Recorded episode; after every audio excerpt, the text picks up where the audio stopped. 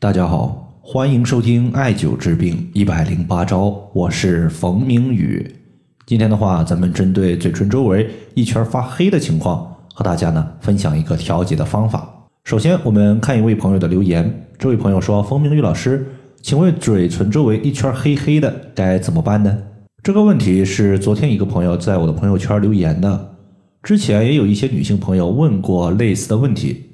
其实导致此类问题出现的可能性是比较多的，比如说嘴唇周围的色素沉着、脾虚气血不足、内分泌失调，都有可能会出现这种问题。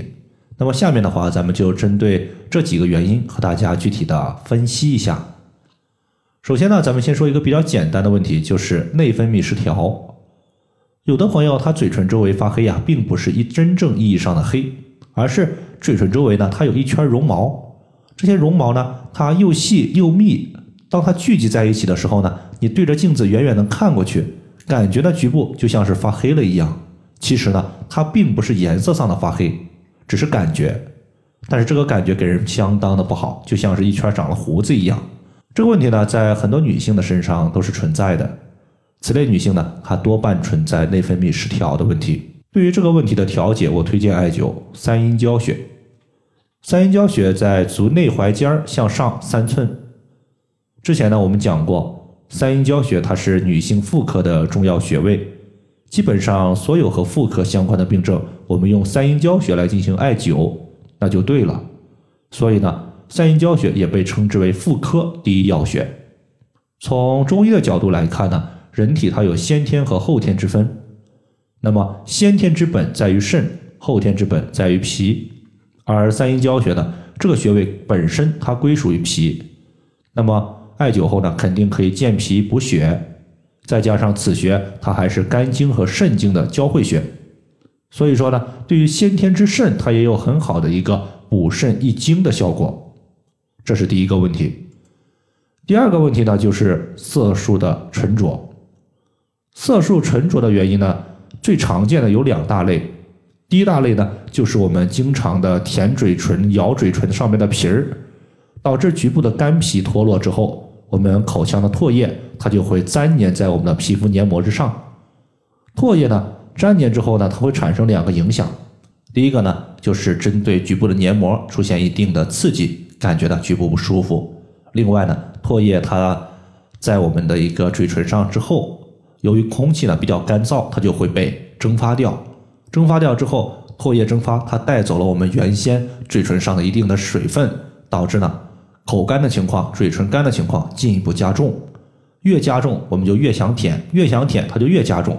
在这个反复的两者撕咬的过程中呢，就形成了色素的沉着。还有一类情况呢，它属于是局部的一个过敏导致的这种病症情况呢，今天呢咱们不做过多的考量，因为生活中不多见。针对色素沉着呢，实际上它也可以归结为我们嘴唇周围气血循环不畅的表现。可能一方面我们自身气血不足，导致气血代谢比较差；另外一方面呢，也有可能是经络它受到了淤血的阻碍，从而呢导致局部循环受阻。此类问题，我们一般是从养血活血两个角度来进行调。穴位的推荐呢，我说两个。第一个呢是合谷穴，第二个呢是血海穴。合谷穴它归属于大肠经，是大肠经的原穴。大家要记住，大肠经它实际上是经过人体口腔的，所以说呢，根据经络所过主治所及的一个理论，我们可以用合谷穴来调节口腔的问题。同时呢，大肠它和肺为表里关系，一荣俱荣，一损俱损，而肺主气。血液的运行，它需要气的推动，所以呢，艾灸合谷穴，它在一定程度上也是变相的调节了周身的气机和气。血海穴呢，它归属于脾经，我们称之为血之海洋。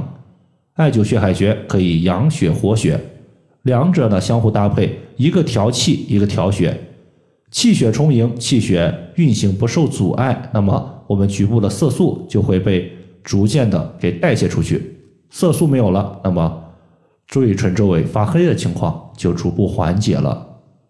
合谷穴呢，我们直接五指并拢，在大拇指和食指之间肌肉隆起的最高点，它的下方就是合谷穴。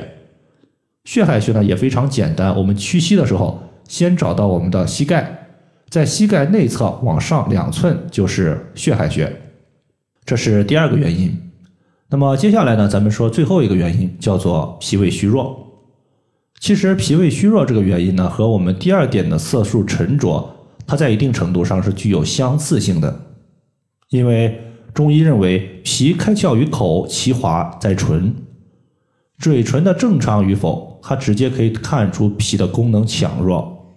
比如说，我们嘴唇颜色鲜艳有光泽，说明脾气健运，脾血充盈；如果嘴唇颜色发白，说明呢脾的气血不足。那么，嘴唇周围一圈黑，它实际上也反映出我们脾胃的消化功能比较弱。比如说。经常出现便秘，或者说大便不成形、腹泻这些问题，需要健脾养胃。那么健脾养胃，我们说一个简单的穴位，叫做中脘穴。中脘穴它作为胃的募穴，这个穴位下方就是我们的胃，可以直接调节脾胃的功能。它的位置呢，在肚脐向上四寸的地方，也非常好找。好了，以上的话就是关于嘴唇周围一圈黑的情况。它的调节方法就和大家分享这么多。如果大家还有所不明白的，可以关注我的公众账号“冯明宇艾灸”，姓冯的冯，名字的名，下雨的雨。感谢大家的收听，我们下期节目再见。